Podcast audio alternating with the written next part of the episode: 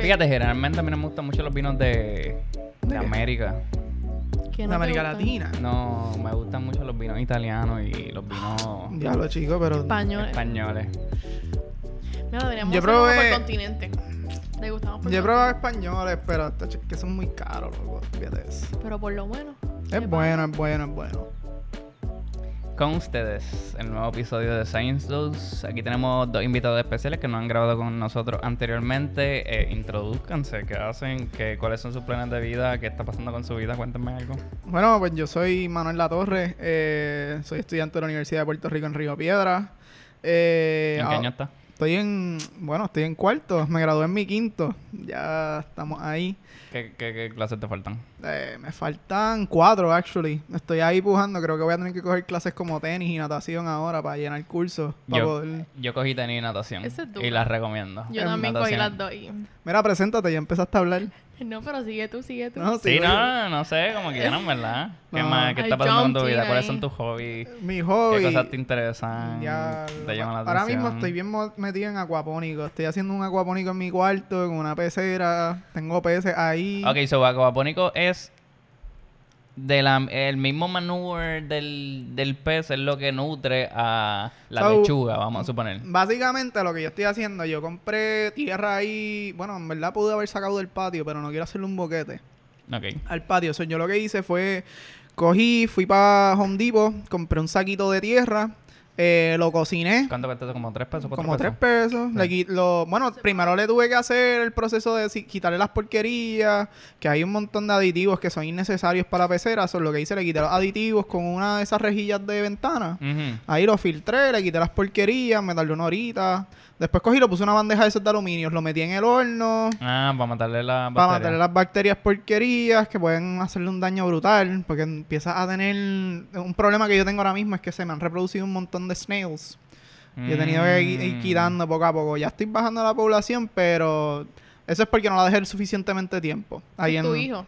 Ese Literal. es mi hijo. Sí, sí, You're sí. proud of it. Y, hacho, y tengo hatchlings, tengo un montón de bebés, peces ahí. Pero tú no tienes como introducir nueva, nuevos miembros al... Ah, pues o tengo- sea, como tengo- que lo bueno. mi- la misma genética no hace que, que, se, que salgan anormales y como que Chico, se no, tú lo, que necesitas, tú lo que necesitas es caca y un buen aditivo de, de ¿Qué, hierro. ¿Qué peces tú tienes? Bueno, pues tengo unos molly y tengo guramis. Y adicional a los... Ah, y tengo unos de 99 chavos que son minnows.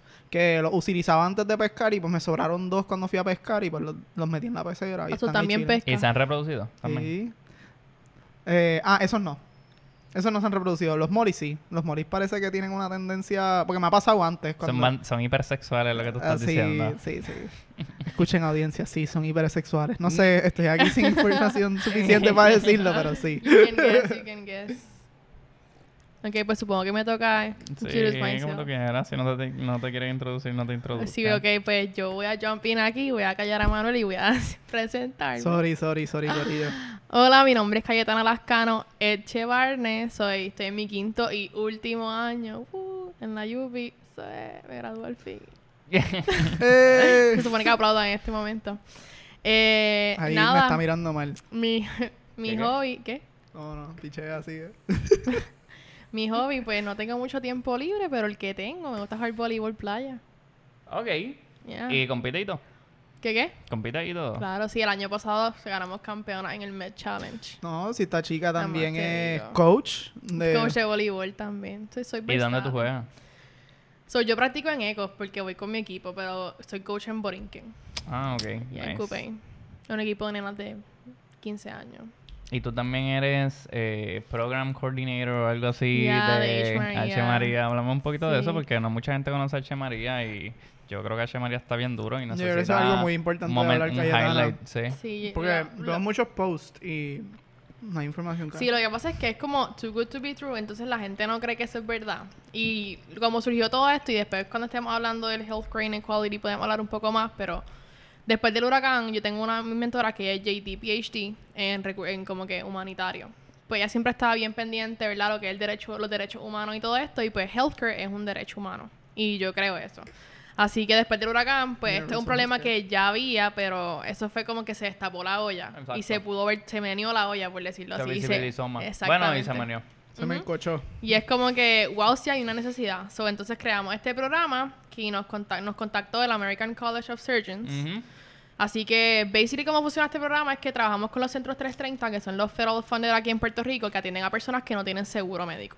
Y si la persona necesita una operación, ya sea hernia, este, vesícula, you name it. Por ahora estamos como que es general surgery. Pues nos viene un cirujano o dos cirujanos un- cada una o dos semanas de allá de Estados Unidos, de universidades súper prestigiosas, porque son fellows, y para ser fellow tú sabes que eso es súper riguroso, so- son buenos est- este cirujano, y trabajan con residentes de aquí de cirugía de Ponce. Y, Mm. ajá. Ah, o sea, el programa es en colaboración con Ponce. Con Ponce y con UCC, con los estudiantes de medicina. Ok. So, basically lo que yo hago es eh, traer al cirujano aquí, darle la, el tour por el hospital, escoger al estudiante de medicina que va a participar y con el residente de Ponce. Oh, y wow. pues se hace la cirugía eh, esa misma semana normalmente. ¿Y quiénes son los que participan de...? O sea, ¿quiénes son los, los pacientes? Son los pacientes, el único, like, para participar no tienes que tener seguro médico. No importa tu estatus legal, si eres ilegal, inmigración, no importa, no vemos eso. El Pero punto es que no tengas seguro médico. E incluso el plan médico del país no... Eso es que hay, porque hay gente, eso de podemos hablar vital. ahorita. Ajá. No, hay, porque el mínimo, como que para tú cualificar necesitas un mínimo de ganar de dinero. Y eso lo han subido los últimos años. O hay gente que se queda como en el limbo. Que no es enough para pagar un seguro médico privado, pero tampoco cualifica para el seguro del país. Entonces, ¿dónde te quedas tú? Y hay mucha gente que está ilegal aquí en el país, que Ujú. eso no es, no quita que sea humano y que tengas que operarte una vesícula, por ejemplo, y no Ujú. tengas los chavos para pagarla. Pues ese tipo de personas que ayudamos y atendemos. So, sí, queremos llegar, ¿verdad? Yo sé, hay, hay mucha necesidad, pero la gente no cree que es verdad. Y la gen- los pacientes no pagan ni un dólar. Y si no tienen transportación, tenemos Transita también que los busca a los pacientes. Ah, ok, nice. y si el paciente tiene que quedarse overnight, también lo cubrimos. So, es un programa súper bueno. ¿Y generalmente qué tipo de cirugía hacen? Hemos hecho hernia, vesícula. Este, también quitamos un ovario a una- de una paciente. So, eh, por ahora estamos tratando de hacerlo lo más general, porque vienen general, general surgeons. Pero, por ejemplo, si viene un caso de cáncer o un caso más específico, pues se les pide que vayan a los centros 330 y tenemos unas listas. Cuando se alcance una cantidad de pacientes razonable, se trae un especialista en eso. Ah, Ok, so long term, long term patient care no es algo que he ofrecido por el programa. Porque eso se encarga entonces, si el, el cirujano que operó se va, el residente que se queda aquí es el que coge el caso, porque se hace una cita preoperación y una cita postoperación. Ok. Y entonces está el centro 330, que es el que se encarga de verdad, si acaso necesita un cuidado más, pues es el que está siempre ahí disponible. Wow. Qué brutal. Ya, esto es súper bien organizado. No sabía que era a ese nivel. O sea, Sí. wow. Sí. O sea, Yo sí sabía que era como que operaciones gratis, pero eso era lo que sabía. Sí, está como Más que nada. todo, como que si no tienes transporte, pues tenemos quien te traiga. Si no tienes, puedes quedarte overnight. Si no tienes quien te cura los medicamentos, también el, el centro 330, pues hay unos que tienen farmacia. Y si alguien de los que está escuchando este este podcast quiere como que... Más eh, información. no, entiende que pudiera beneficiarse de este programa. Pues- ¿Con quién pudiera comunicarse? conmigo.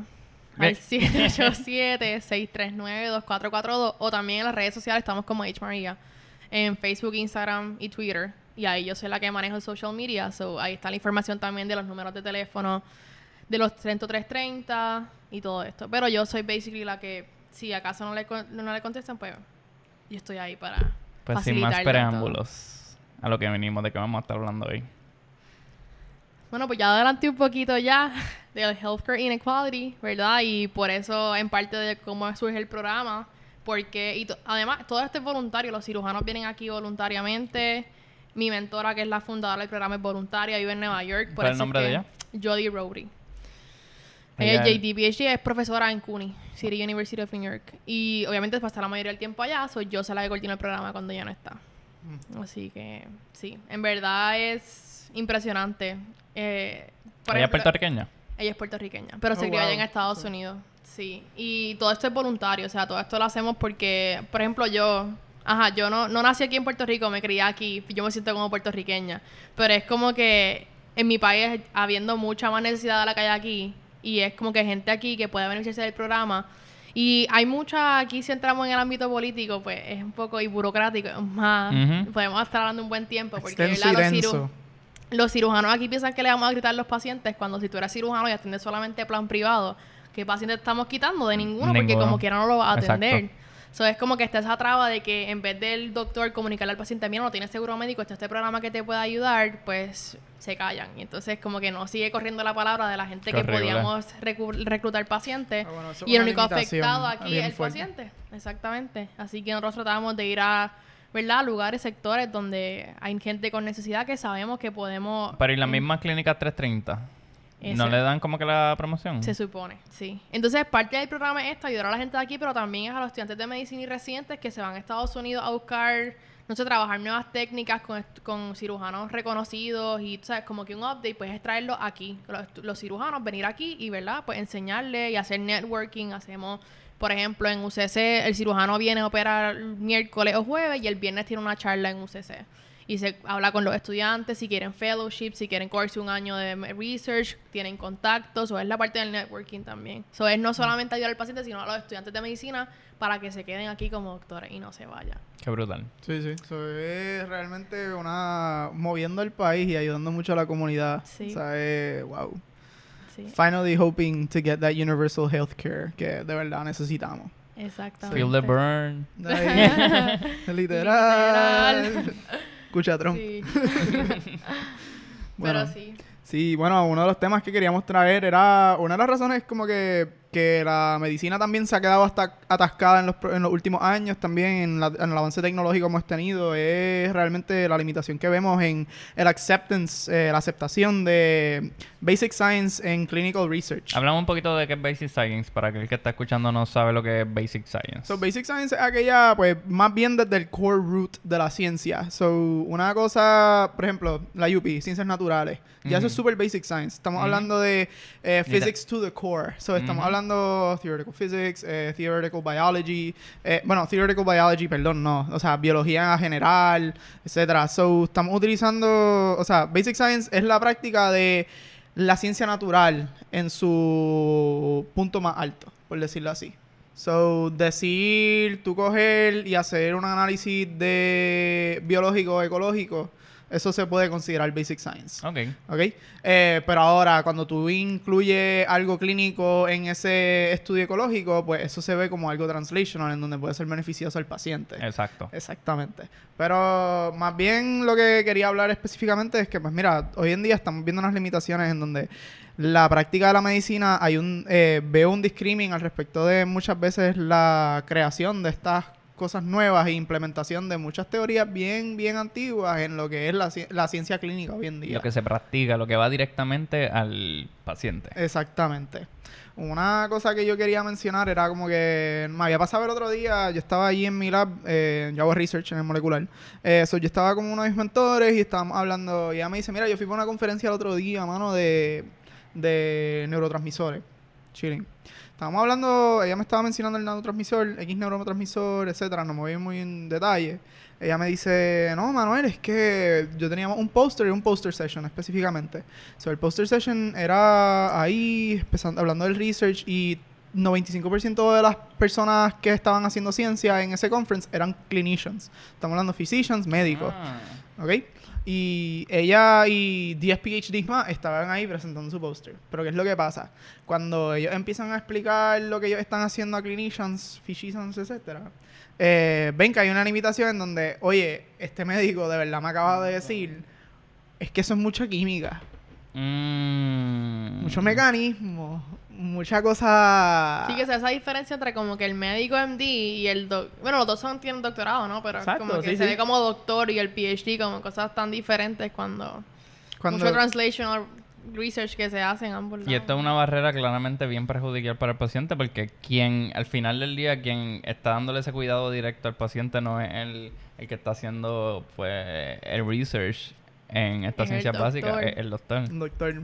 Y cuando tú, un clinician específicamente, coge y te dice algo así, es como que, ok, so, están haciendo el trabajo bien. De verdad se está haciendo el trabajo con una tabla, con cosas a hacer y quitar de las cosas que nosotros estamos diagnosticando.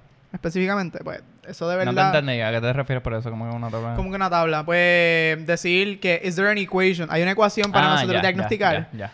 So, ahí es donde nosotros nos preguntamos, o sea, ¿de verdad esto es, o sea, el end que, la clini- que el clinician quiere llegar a? Ok. O sea, solamente practicar cosas embotelladas así, no, no. O sea, el clinician piensa y eso es algo que, pues sí, es una persona que piensa y debe tener la práctica de, ok, so si no es algo que está en la tabla, que el ¿Qué to-do podría list, ser? ¿qué podría hacer? Te pregunto, ¿esta problemática que, te- que tú estás observando se remonta a la razón por la cual tú quieres hacer un MD-PhD? ¿O no tiene nada que ver? Claramente, muy, muy, muy grande. ¿Cuál es una de las razones así primordiales? Pues- o tu ese motor que te dijo por esto que yo quiero hacer un MD-PhD. Pre- específicamente, bueno, hablo un poquito de... Me salió un poquito del tema, pero es porque como que ahora que me ver, acordé que que, tú tienes, me está hablando de esto, eso, tú tienes la mentalidad de que vas a tener un doctorado en filosofía, pero también quieres ser médico Eh, médico, practicante. ¿no? exactamente. Pues una de las cosas que yo, bueno, vamos a hablar primero de qué es mi área, etcétera. Eh, pues mi área realmente yo me voy por Material Science y Biomedical Engineering. Eh, Eh, sí. Súper, súper, ¿sabes? So- sencillo, sencillo. Saludita, So- saludita. Material Science, pues, es como nosotros podemos crear polímeros y materiales nuevos que pueden funcionar en daily basis of life. So, decir, si yo tengo un plástico nuevo, eh, lo puedo utilizar para una cajita nueva. Cosas así. Pero yo me quiero ir por un lado médico. eh, se- eh, utilizando materiales implantables. Como implantes, exacto. Exactamente. Yo específicamente me quiero ir por orgánicos conductivos, que es más crear circuitos flexibles y implantables. etcétera. Ok. So, biological circuits. Eh, biological implantable circuits. Eh, la cosa con esto es que cuando una de las razones que a mí me interesó, pues decir, mira, en verdad este gap en donde nosotros estamos viendo esta práctica médica que está bien limitada en el sentido de que los médicos no están implementando esta práctica, de que nosotros realmente no nos importa el- la, la base de, de decir, ok, esto es lo que nosotros estamos buscando. Eh, una diagnosis, por ejemplo. So, ese diagnosis se limita a que a la tabla nuevamente, pero con esa idea de tú tener el basic science practice, que un médico debe practicar basic science un poco durante su MD, eh, le, da, le remonta a nosotros poder ser personas pensantes en diagnosis. Eso es lo que yo quiero decir. Sí, más allá de lo que estás viendo, ¿no? Y también ser un MD PhD y tú atender tu mismo paciente y tener tu laboratorio implica muchos problemas éticos, que ese es otro tema Eso también. es otro tema, bien que- grande, bien Y grande. estoy cogiendo una clase de eso mismo. Como que tú siendo el doctor y siendo el, el que investiga, cómo tienes que cambiar de sombrero al momento que estás hablando con el paciente, porque tú quieres el paciente que entra a tu laboratorio, pero tú no puedes, like el consentimiento informado, por ejemplo. Por más que tú quieras que entre, tú tienes que dejarle claro, mira, yo no voy a cambiar cómo te voy a atender si tú no decides entrar, todo este tipo de cosas. Si es muy que otra- experimental, es demasiado limitado. Ah, necesitas tal permiso. Ah, es que tú no puedes hacer eso con ese paciente. Sí. Mm, pero si el es. paciente está willing, ah, no, no, es que no se puede considerar. Y ahí es donde hay un discrimen en lo que un médico, por ejemplo, que el médico del paciente dice, ah, pero ese, ese research, eh, ¿cuál es el outcome? Etcétera, ¿cuál es el goal? Está bien, ah, ¿cuáles son los métodos? Oye, no le parece muy viable porque no es con su naturaleza al ser bien basic science. Ah, no, no, no encuentro que eso es viable para el paciente. Y le dice al paciente, mira, no lo hagas, lo encuentro más de estúpido. Y eso es una, eso es un, sí es un error. O the other way around, tú siendo el doctor, tú decirle, mira, como que esto tiene una gran posibilidad de que te sane, pero en verdad tú eres el que está haciendo el research y no sabes cuál va a ser el outcome. Y es como que sí, está al lado de que tú siendo MD, MD PhD tienes la oportunidad de cerrar ese gap, pero hay unas líneas que you can't cross. Exactamente. Sí, eso, es- eso sí es muy cierto. Porque sí, hay que siempre seguir los reglamentos. Pero muchas cosas sí deben ser cambiadas, específicamente. Eh, yo creo que, pues, si un paciente debe está en ya en que no tiene last hope, pues mira, si está la oportunidad de hacer un experimental trial eh, y estás llevando a cabo el experimento en un clinic con siendo un MD PhD, por ejemplo, o un physician que está haciendo research, no necesariamente con un MD PhD, y esa es la, el- la última esperanza del paciente, pues mira, debe haber un permiso en donde Claro, claro. Sí. Un informed Ok, consent. y entonces tenemos esta problemática. Actualmente, ¿se está haciendo algo para cambiar esta problemática? O sea, ¿hay algún tipo de movimiento no dentro creo, del mundo no creo. salubrista para implementar o integrar estos dos sectores y tener un mejor outcome para el paciente? ¿Ustedes prom- tienen algo en Yo- mente? Pues mira, eh, no diría que por seguridad así en conocimiento ahora mismo, no te diría seguro, seguro, pero sí 100%, debe ¿no? haberlo. Lo que sí te puedo decir es que hay más barreras de lo que hay opciones para nosotros hacer, poder hacer eso. Y eso es algo, that's just a fact. ¿Y Porque, a qué se deben prácticamente estas barreras? pues, muchas veces, como había mencionado, el discrimen que hay entre ambas, entre ambas, solamente el PhD y entre el MD. Ah, no, es que el MD, eh, una razón, una cosa muy prominente, ah, el PhD piensa, ah, no, es que el MD lo que hace es clínica, eso es un, eso es ya con un checklist a lo que tiene que hacer, no es pensante. Y después el clinician, ah, él no sabe nada de pacientes. Inclusive, y esto es algo que está a todos los niveles porque cuando yo estaba haciendo el bachillerato en mismo naturales, la gente que iba a hacer PhD nos decían, ah, que tú vas a ser médico. Mediquito. Como que te- tú no Literal, necesitas saber sí, esto. Hay un discrimen. Cuando tú siendo, tú, por ejemplo, yo también quiero hacer un MD PhD y yo te, nosotros, o sea, yo quiero hacer el MD PhD porque yo sé que yo quiero, me encanta el research, pero yo pudiendo hacer MD solamente, yo podría tener hasta mi propio laboratorio porque hay PIs que son solamente. MD. O sea, es como que tienes la opción tú en med, en med school de cogerte un año de research, como que eso debería ser debe hacer. implementado, debería ser Bueno, tú tener que el, cogerte. el- el programa de recinto de ciencia médica, yo no sé si es un año como tal, pero sí yo creo que dentro del programa hay que hacer la investigación. Inclusive ellos tienen colaboraciones con distintas universidades. Porque te van los veranos, yo creo. Sí. y además, ahora con esto del STEP, nos estamos mega metiendo dentro de este mundo de MD, ¿verdad? Pero con lo que STEP, Perdón. que es Pass or Fail, pues tienes que hacer research porque, I mean, tienes, ¿cómo te va a destacar? Tienes que publicar. Entonces aquí va a entrar más la concientización de que sí, estás en escuela de medicina, estás cogiendo el examen, lo pasaste, pero ¿qué te hace a ti ser un buen match para una buena residencia? Eso Ah, es sí. bien interesante y es bien problemático. Yo creo que eso Sí. sería un buen tema para un Yo creo que también episodio. el MCAT debería ser un Pass or Fail. Y eso lo podíamos dejar para otra. El Pero MCAT entonces, lo que yo- realmente no debe existir. Lo que yo estaba punto. escuchando sobre distinta gente que estaba haciendo análisis de esto es que eso puede ser bueno como también puede ser problemático porque entonces da paso a no sé si era discrimen la palabra que ellos utilizaron, pero supongamos tienes este estudiante que se graduó de Hopkins versus este estudiante que se graduó de eh, la Bueno, Universidad de Puerto. Rico. Ambos pasaron, ¿quién tiene más renombre? Mm. Ambos hicieron investigación. Y entonces ahí ya se ve una disparidad. Pero yo creo que debería irse más tú como, como candidato, independientemente de dónde Eso te graduaste, ¿qué eh, hiciste? Eso es lo que, debe- lo que debería ser, pero y debería la ser ahora medida, incluso. entonces no es tan objetiva como para decir, Ah. ok, no son números, son candidatos.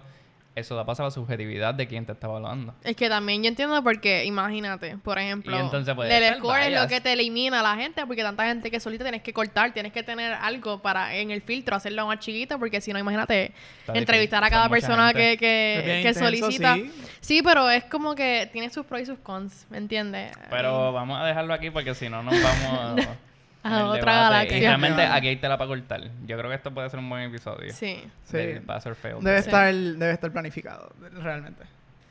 No, Pero no. sí, este, Bueno, nuevamente, nuevamente. hablando del gap que hay entre los MD y los PhD, es eso mismo, yo estoy de acuerdo y, y no, yo creo que es la, también aquí no- en Puerto Rico no es tan común as que un estudiante haga un MD PhD, dado porque no se le educa a tiempo o porque es bien poca la gente que sabe que eso es posible, además los beneficios que tiene el mismo, ¿verdad? Pero yo entiendo que no, no, no para cerrar ese gap tienes que hacer un MD PhD necesariamente. Claramente. y Pero es- hacerle, hacerle entender a ambas partes que, mira, you can work together and towards the- el mismo fin, porque el paciente es el mismo fin en ambos. Y, y even though tú hagas hard science, basic science en tu laboratorio, en algún punto tiene que translate. Sí. Porque ese es el punto de...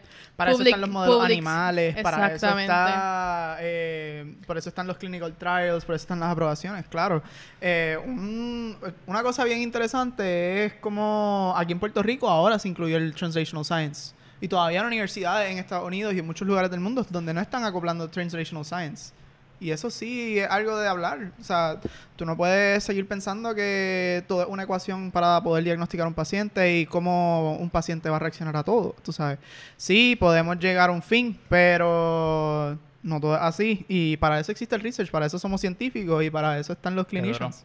Me gusta, me gusta cómo habla con la pasión que habla. Es que tiene que ser así. Si Sí. no, Yo creo que to- eh, todo el mundo, debe- todo científico debería pasar por eso. por eso se estudia yo ciencia creo que necesario. Y no, no por ponerlo en tu CV, Y, pero por, no, por pasar la exacto. experiencia de querer decir, mira, en verdad no me gusta el research, me quiero dedicar más a la clínica, pero sabes que tienes que contar con el área de research para tú ser un buen clínico.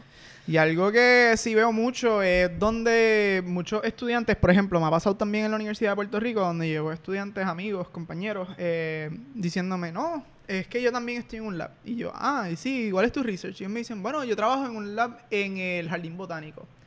Y yo, ok, ¿qué tú quieres hacer? Ah, yo quiero hacer un MD.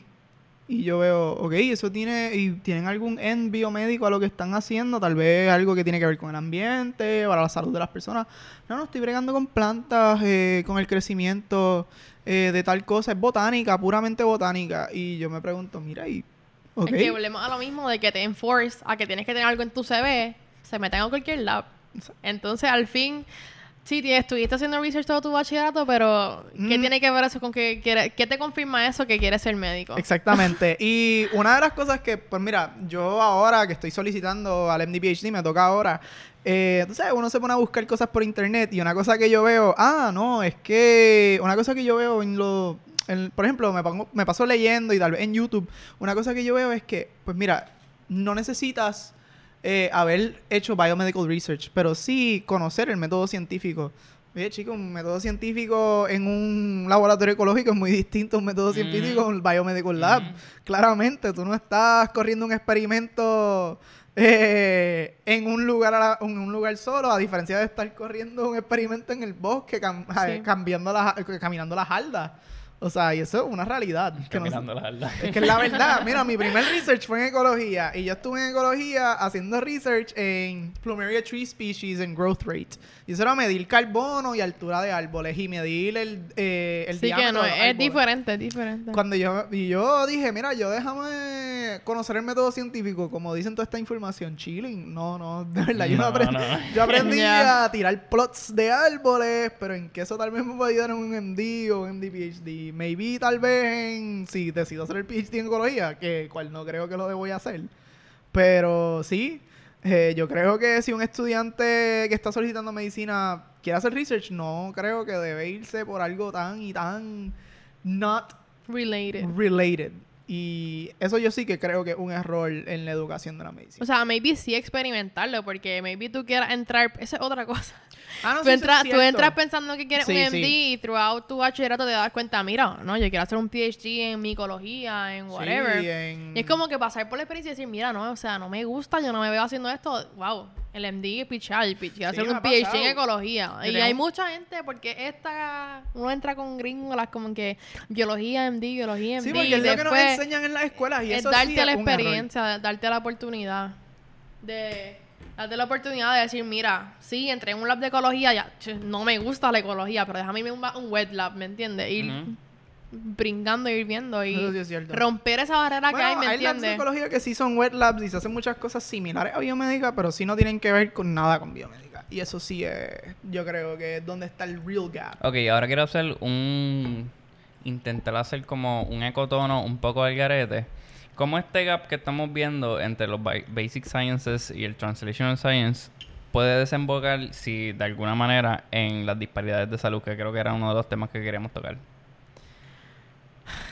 Pues Rafael, eso, eso pesadas, podemos, wow. podemos Realmente yo creo que no hay correlation. Bueno, O I mean, maybe sí, porque mira, sí, donde sí. en los en los okay, en los hospitales universidades que tú ves que ese esa barrera no es tan grande, es Ujú. universidades, por ejemplo, UPenn. Hablo de UPenn porque he ido a UPenn. Ok. Es un hospital que es research based, Ujú. tienes Es los laboratorios bello, ahí mismo. bello. Pero ¿qué implica tú llegar a un laboratorio a un hospital así? Ha- tienes que háblenme tener un poquito de su experiencia en, en Penn. Ah, yo estuve también, Corillo. Rapidito. Yo estuve dos, ahí nos Calle- conocimos. Yo Cayetana estaba yo en un programa allí. que era de Radiation Oncology solamente. Y yo en Clinical and Translational Science. Sí, yo en verdad antes de eso yo estaba en un dry lab y me aventuré en el mundo del cancer research y me encantó. I fell in love. Nivel Inclusive- quiero hacer mi PhD en eso. Inclusive ahora mismo está haciendo investigación en cáncer, en el ¿no? compresivo de cáncer, es correcto. Ahí, ahí mi yo fui dos veranos al mismo lab e hice investigación en cáncer de pulmón, aquí hago cáncer de próstata.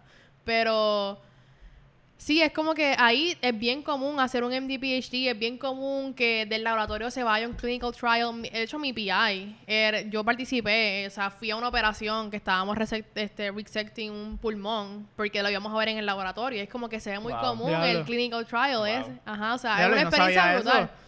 Qué duro. Y él dirige ese clinical trial. Es como que, ok, pues sacamos el pulmón de aquí, lo hacemos, porque es radioterapia, es con PDT, a ver cómo que afecta el microenvironment del tumor, lo llevamos al laboratorio y ese fue mi, ese fue mi, mi, mi experimento, mi proyecto este, este verano.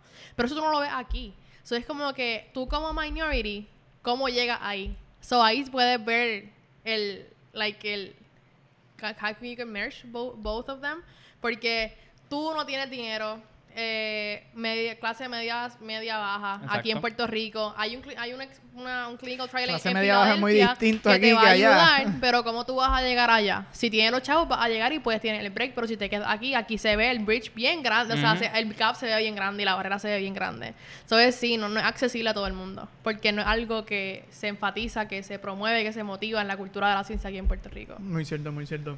Una de las cosas que yo estaba escuchando es sobre la- el tipo de personas que participan en los, inclusive en los clinical trials y en todas las mismas Eso- investigaciones. eso es bien Eso es bien biased. Eso es porque bien biased. much- muchos de los participantes de estos estudios son gente de la misma academia que escuchan de estas oportunidades y como están dentro del mismo círculo, Sí. Puede Este, ser son los mismos eso, subjects. Ya, puede ser either eso. Inclusive, y, eh, yo he sido uno que he participado. Yo he participado de estudio porque lo escucho que está corriendo aquí ya estudio. y Voy y tu participo. mismo, tu mismo pero yo soy representante de lo que No. es la población. Y eso, eso es algo que es como los principios de ético de la investigación, que es Exacto. beneficencia, justicia. Dentro de la justicia está escoger un cohort que sea representativo de la población que va a target. Por ejemplo, lo que pasó aquí en Puerto Rico con las pastillas anticonceptivas, cogieron a mujeres pobres, Wow, ¿verdad? Brutal. ¿Y quién usa las pastillas antico- anticonceptivas? Caótico. Todas las mujeres de este del planeta étnico, genético, cromosómico, o sea, diversidad full. ¿Y quién cogieron? A las Ah, puertorriqueñas, que no representan más que a las puertorriqueñas. Y eso fue un Porque desastre. si entramos en el lado genético del puertorriqueño, es lo más variable que hay en este mundo. Así que eso no representa ni a la mitad del mundo. Entonces, ¿cómo, cómo tú target esa población? Por su vulne- vulnerabilidad. La gente allá no es igual de mezcla que nosotros, por decirlo así. Exactamente, Exactamente. Pero no es tienen la eso mancha mismo. plátano. Se No tiene usa, plátano. se usa las áreas más vulnerables para los, pero no, no son los clinical research, los clinical trials que tú necesitas si estás al- la, como que, ¿me entiendes? Tienes un cáncer de páncreas, último stage, hay un clinical research, hay en Harvard, hay en Mayo Clinic en Filadelfia, y que va a hacer nadie, no te lo paga nadie. Pero tu vecino tiene lo mismo y tiene los chavos para ir mañana, establecerse allá, pues va a ir y quién sobrevive. De pecho. Ya. Yeah. Sí, Pero- cuando se habla de disparidad en salud, es súper necesario hablar también de los determinantes sociales de la salud.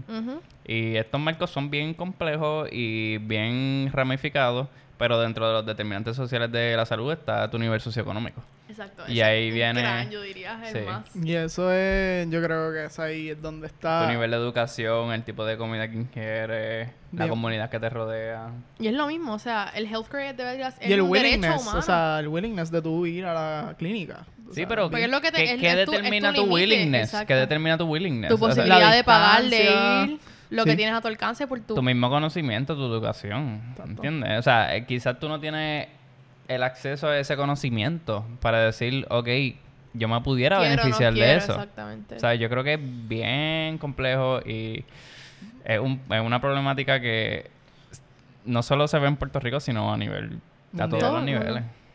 Sí, la ciencia, o sea, pues decir la práctica médica sí es un negocio. Y Lamentablemente. lamentablemente. Eso, eso se ha vuelto como, y lo he escuchado muchas veces últimamente, y aquí en Estados Unidos y Puerto Rico mayormente, ¿sabes? Que ponen las, los reclames, los, los anuncios de, qué sé yo, medicamentos nuevos que están saliendo para nuevas, para nuevas enfermedades que hay, bla, bla, bla.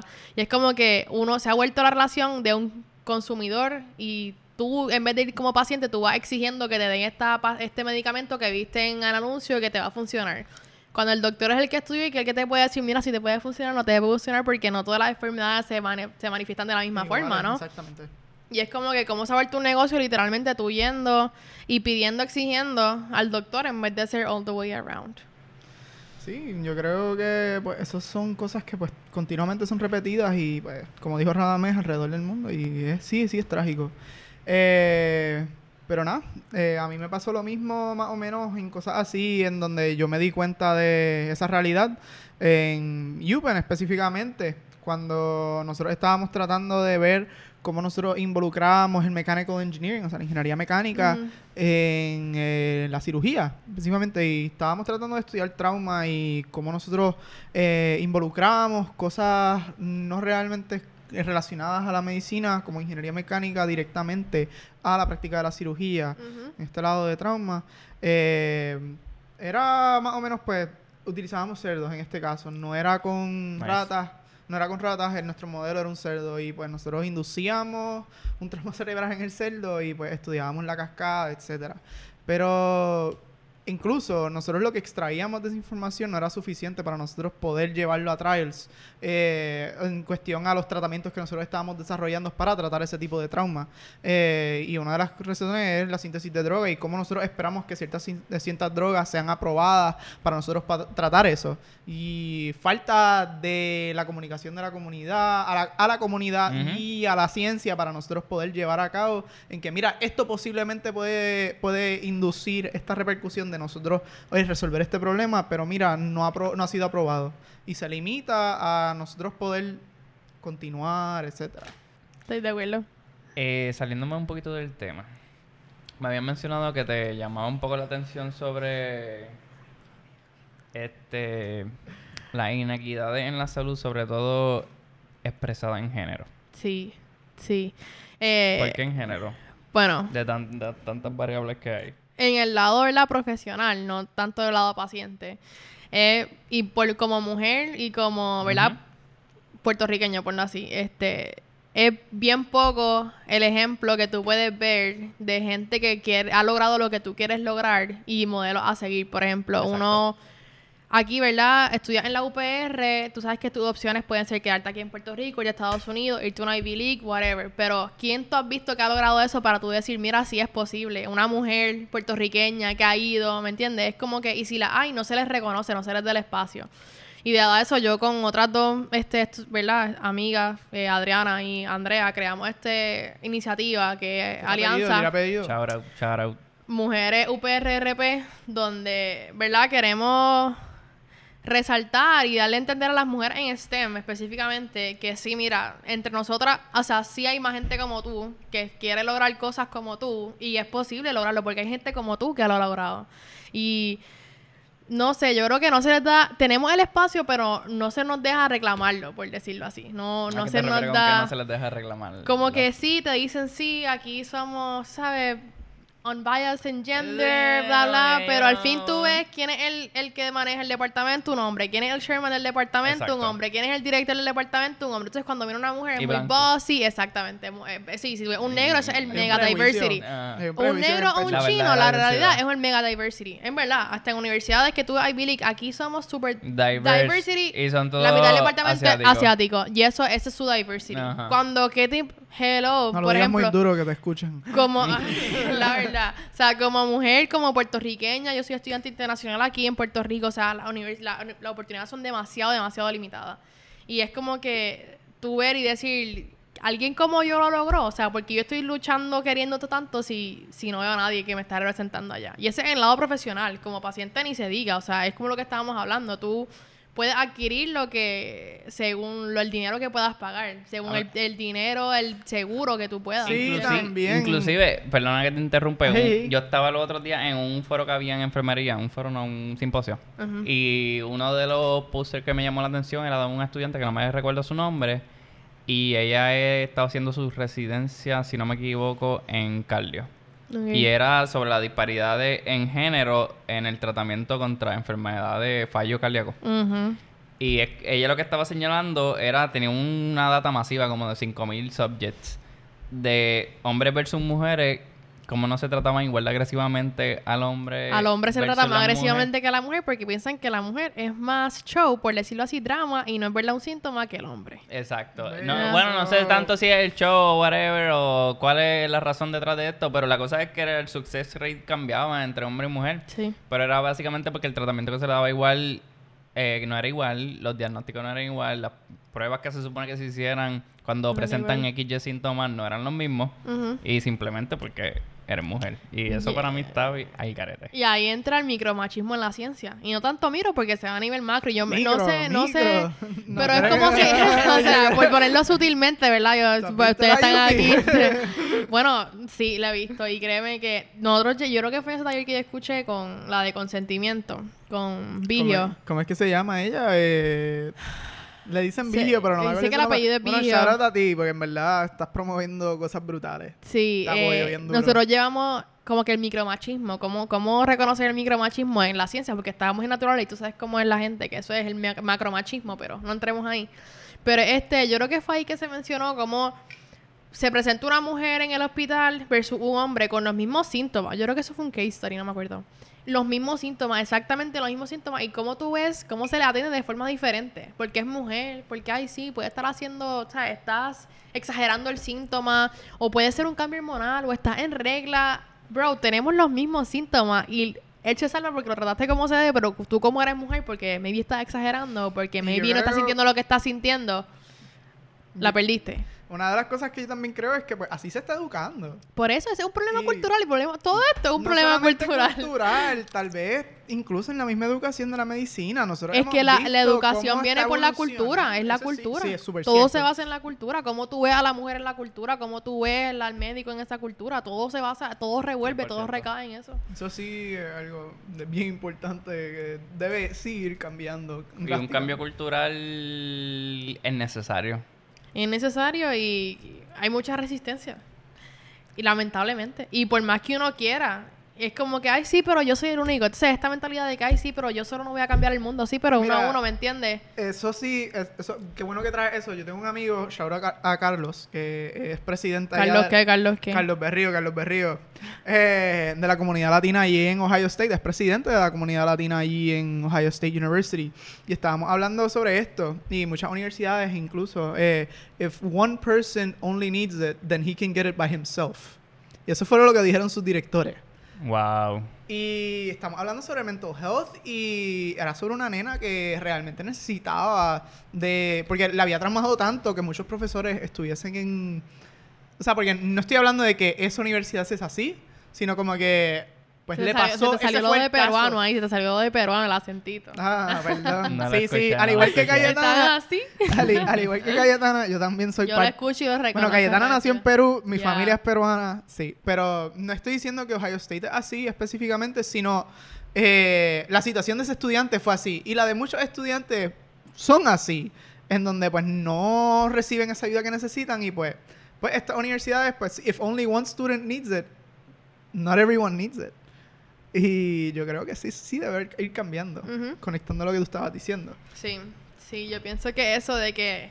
Y lo digo hasta que mi misma familia, I mean, es como que decir, ay, tú eres la feminista. Y es como que es un Mm. tabú decir que tú eres la Mm. feminista, pero no es que soy feminista, es que el micromachismo está presente y no tienen ellos la culpa, el, el tu culpa, o sea, no tienen la culpa de cómo te criaron, tienen la culpa de cómo manifiestas lo que, por lo que has aprendido, porque tú puedes desaprender, este, no sé, cosas micromachistas que te han enseñado que tú no reconoces que son machismo, pero en verdad es machismo y es darte cuenta y decir, ok, sí. Let Como me la stop it muchacha there. esta- Let me stop it there, ¿me entiendes? Como la muchacha vieja, la muchacha esta Vigio, se pasa promocionando en su página ¿Quién, que quién, quién, quién? Viga, la de eh, consentimiento. consentimiento Puerto Rico, que Sí. se pasa mencionando, o sea, ese tipo de cosas en donde debemos desaprender para nuevamente aprender. Exactamente. Y yo, Yo, creo, creo que ahí está la resistencia. Sí, sí. Al igual, eso se conecta totalmente también a lo que a la, a la práctica clínica, en donde debemos desaprender a juzgar a que, ah, no, el basic science no debe estar a- a- haciéndose en la clínica. No, no, debemos aprender Cuando de ahí que es el origen de todo, ¿no? Exactamente, ¿no? Tú sabes, Sí. y se debe conectar y ahí es donde nosotros podemos convivir en, la, en lo que es translational science, la conexión de basic science y, y clinical science, tú sabes. Sí. Sí, es como que la ciencia es una sola. Y hay diferentes maneras de aplicarla, pero es una sola. Y si tú no tienes la idea, primero es, es paso, paso por paso.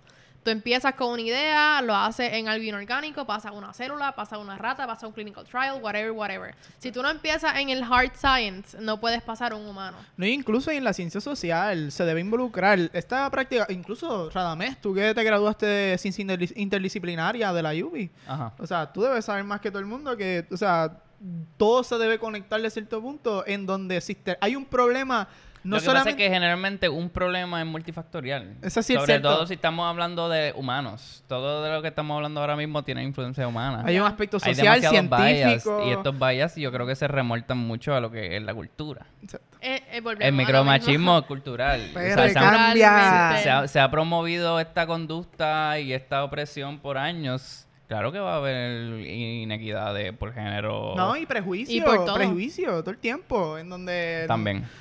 nos criamos de cierto modo a veces con miedo por lo que lo escuchamos por segundas veces, no tal vez por nuestros padres, pero sino por lo que aprendemos en la calle, donde hay mucho prejuicio y eso sí hay que cambiar. La, la comunidad ese sí debe ser debe ser más educada en el Más sentido de que- inclusiva, inclusiva, inclusiva. Escucha, escucha, PR. Inclusiva. Dentro de las cosas que yo doy gracias por las redes sociales es que yo creo que últimamente se está haciendo un cambio, por lo menos dentro de mi burbuja, es en la concientización. Ya. Pues, eh, yo no sé, yo entiendo que nuestra generación es- se está moviendo a hacer un tipo de cambio positivo Sí, estoy de Muy acuerdo. dentro del de tema de la inequidad. Bueno, Alexa, por ejemplo, Miren, miren, por ejemplo, lo de Alexa. Trágico. Sí, sí, yo... yo... Descansa en paz. Trágico, sumamente trágico. O Sí, sea, pero es también como lo ven, ¿verdad? Por ejemplo, tú ves la diferencia de, por ejemplo, mis padres. Sí, era un hombre con falda. O sea, no era un... Y es como que tú sutilmente decirle, mira, era un- una mujer transgénero. O sea, era una mujer transgénero, no era un hombre con falda. Se identificaba como mujer. mujer. ¿me entiendes? Es una mujer, punto. punto. Y es, o sea, de hecho yo en, en el consejo, también soy presidenta del Consejo Natural, abrimos un comité que es del Comité de Acoso Sexual e Inclusión y es promover en nuestro reglamento el lenguaje inclusivo, en todas mis reuniones hablar con lenguaje inclusivo, darle el espacio de la comunidad LGBTQ+, plus, plus, Plus, muy bien. Exacto. Darle el espacio de que, mira, sí, está en naturales, hay mucha gente, pero tú eres bienvenido aquí también. O sea, na- nadie tiene el derecho de decirte, no, eso no está bien, eso está mal. O sea, cada uno, ¿verdad? Se debe sentirse cómodo. Y es como que queremos llevarlo a un safe space training para todos, ¿verdad? Les estudiantes. Y es como que, mira, puede que no estés de acuerdo, pero respétalo. Ese es lo que... Eh, todo el mundo te merece, o sea, la persona en general merece un respeto. Exacto. Y es respeto, no es respetar a la gente que te cae bien, que te rodea, es respetar a todo el les que te rodean, a todo el les que no piensen igual que tú. Y por decirlo así en la calle, si hay gente que le molesta, loco, pues por decirlo así en, en términos de calle, loco o loca o loque, es como si se te molesta, pues mira, pues no, es tú, no eres tú, o sea, déjalo que sea tú, si no te afecta, ya, no involucra en tu vida, mira, esa persona es feliz así, ya, o sea, claramente si está haciendo una, un disturbance in the peace, pues claramente sí debe, debe haber algo en Eso donde también se es súper subjetivo, pero sí, vamos. claramente. Pero, tú sabes, si una persona simplemente es feliz por ser, por, como Alexa, que quería ser, o sea, de, se, trans- se hizo una transición a mujer, o sea, ya, si quiere ser así, Ya. o sea, it's her, it's her. Y así, exacto. Y ahí también se ven el inequality, en healthcare wise y todo wise. I mean, Y volviendo a la concientización, perdón interrumpe, Sí, a esto de la, la concientización, implementar estas prácticas más inclusivas, eh, algunas clínicas ya 330 están implementando ciertos programas en el cual se Sí. están entrenando a todo el personal a atender a estas poblaciones transgé- a la población transgénero y el cuidado médico que necesita una persona transgénero no es el No mismo no es el cuidado mismo. que necesita Nada, nada igual, totalmente. No y eso para mí está brutal. O sea, es necesario. Desde se le entrena tanto al guardia de seguridad que te atiende, como al enfermero, como a los médicos Sí, XYZ. sí. Nosotros hemos hablado de... Nuevamente te interrumpí, pero... No, no, no te preocupes. hemos hablado de a los profesores. Yo ahora voy a cambiar la lengua inclusiva porque ya Mm, veo que le- algo sí. que, o sea, me ha tomado tiempo porque suena raro, pero en No, a mí verdad también- uno como uno y o sea, ¿estás de acuerdo o no? O sea, tienes que respetar a la otra persona como A mí me toma, a mí me toma. entiendes? Y por ejemplo, en Estados Unidos se ve mucho cuando en coges clases o whatever te preguntan cómo quieres que se refieran a ti. Como ella, eh, ellas, todes o como sea. Y Sí, es como que darle saber a la persona, mira, yo me identifico como tal y respetar cómo quieres que te llamen, ¿me entiendes? Aquí ni se inmutan en preguntarte. Y es, por ejemplo, algo simple como los profesores. Mira, ¿qué te, qué te cuesta decir? En vez de decir todos, todas, todos, todes. Todes. O todes, que es el, el que inclusivo para todo el mundo, Para ¿no? todo, ajá, sí. Y es como Todes. que esa, esa, esas micro conductas que, que no te cuestan nada y harían una gran diferencia. Un Inclusive, yo estaba reciente, perdón que te interrumpe, Estamos hablando con, interrumpiendo mutuamente. con estamos una bien. amiga que está en primer año y ella me estaba diciendo cómo se dio de baja una clase porque lo primero que dijo el prof- la profesora era que ella no iba a aceptar el lenguaje inclusivo porque no estaba eh, en la Real RAE. Academia Española Es y su- ca- todo su trabajo y todo el mundo se debería referir con el lenguaje ¿Ves? Ahí entramos de de nuevo lo- de desaprender. exacto. Mira, y la Real Academia Española no es la comunidad. O sea, no es la comunidad. Porque si una comunidad está utilizando eso, se debe reconocer. Y eh, utilizarlo, o sea, y implementarlo. O sea, la comunidad española, pues si quiere hacer eso y pues, allá ellos, pero la comunidad, la RAE, la RAE no es la comunidad. Sí. Y muchas veces, pues, es un, ahí es donde entra un discrimen en donde, mira, no lo encontramos estúpido, tal vez como ellos lo, lo presumirían, pero sí hay un nivel de discrimen en ese sentido. Sí-. O sea, la lengua es algo cambiante y la lengua es cambiante a través de la comunidad y sus prácticas y cómo va evolucionando. Exacto, Exactamente. Yo quería venir con ese punto y me Exactamente. encantó que lo Y si no quieres entrar, no quieres, si no quieres entrar la E y no quieres entrar la X, pues mira, No la entres, pero no respeta la a los que sí quieren hacerlo. O sea, pero reconoce que existe. O sea, tú, sistemita- tú sistematizaste un lenguaje, pues mira, dude, it is what it is. It's evolving y it's moving. Get, get, up with- get up to date. Y, habla, y yendo por esa misma vertiente, ¿verdad? Estoy de nuevo cogiendo una clase que es psicología social. O sea, ¿y quién quiere any more psicológico que eso? Beast, beast. Y estábamos hablando de cómo, si se considera la psicología una ciencia o no, porque es cambiante según la cultura, según el perfil psicológico, sociológico, ¿verdad? De los tiempos en que se están viviendo. Y obviamente no va a haber algo definitivo que tú escribas en piedra y va a ser lo mismo que hace 100 años que lo mismo que se está viviendo ahora. Y es como que se considera una ciencia o no, porque no está en un libro y no va a ser así igual, por ejemplo qué sé yo, Darwin, hace mil a- 100 años es lo mismo que ahora, pero, ¿me entiendes? Algo psicológico, sociológico va a depender nuevamente de la cultura Claro, y algo claro, claro. cambiante. Incluso- Y sí se considera una ciencia, perdón. No, no, no, sigue, sigue, sigue. Tienes la línea de pensamiento. Dila, dila. Sí, se considera una. Yo, o sea, yo. La psicología y la sociología es una ciencia. El hecho de que no está escrito sobre piedra porque es algo cambiante, porque el ser humano crece, aprende, desaprende y vuelve y aprende, ¿me entiendes? Y algo que sigue siendo ciencia. Tú, tú investigas, tú estudias al ser humano por un met- una metodología científica. Es una ciencia. Sí, sí, sí. Y es lo Claro, mismo, o sea, tú como profesor, como autoridad, y es lo- exactamente, y volvemos a lo mismo y caemos en lo mismo. Estudiantes premédicas de medicina que no quieren aceptar esto, tú lo ves reflejado cuando estás en la oficina de un médico y cómo discriminan a los pacientes, a cualquier paciente que sea. Entonces, de nuevo volvemos a la inequality. Puedes tener el nivel socioeconómico eh, de que tienes acceso a todo lo que tú te imagines, pero eres parte de un sector que es minoridad, que no es que no se ve, no sé, que no ha sido, ¿verdad? No se ha aceptado por la gente retrógrada.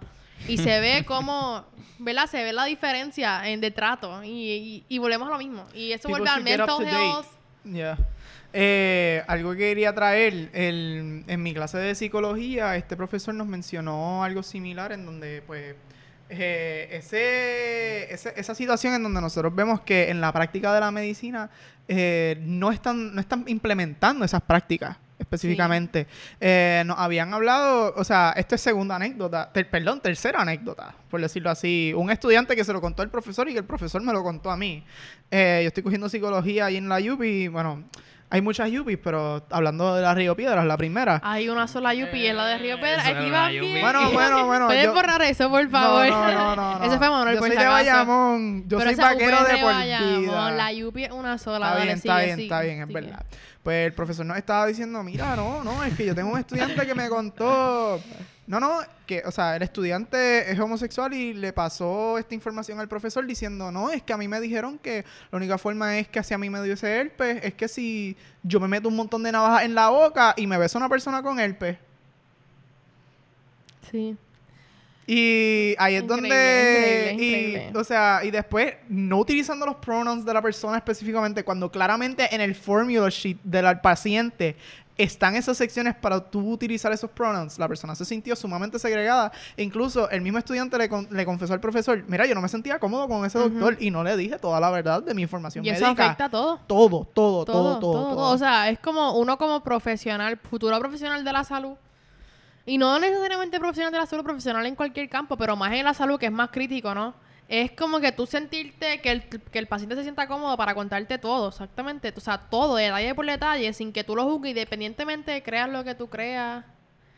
O creas que está bien o no está bien, es decirle, mira, I mean, puedes respetar porque tú estás ahí como doctor, no estás como persona. Estás como doc- doctor de ese paciente y tú tienes que saber distinguir en que, mira, es como lo del aborto, por ejemplo.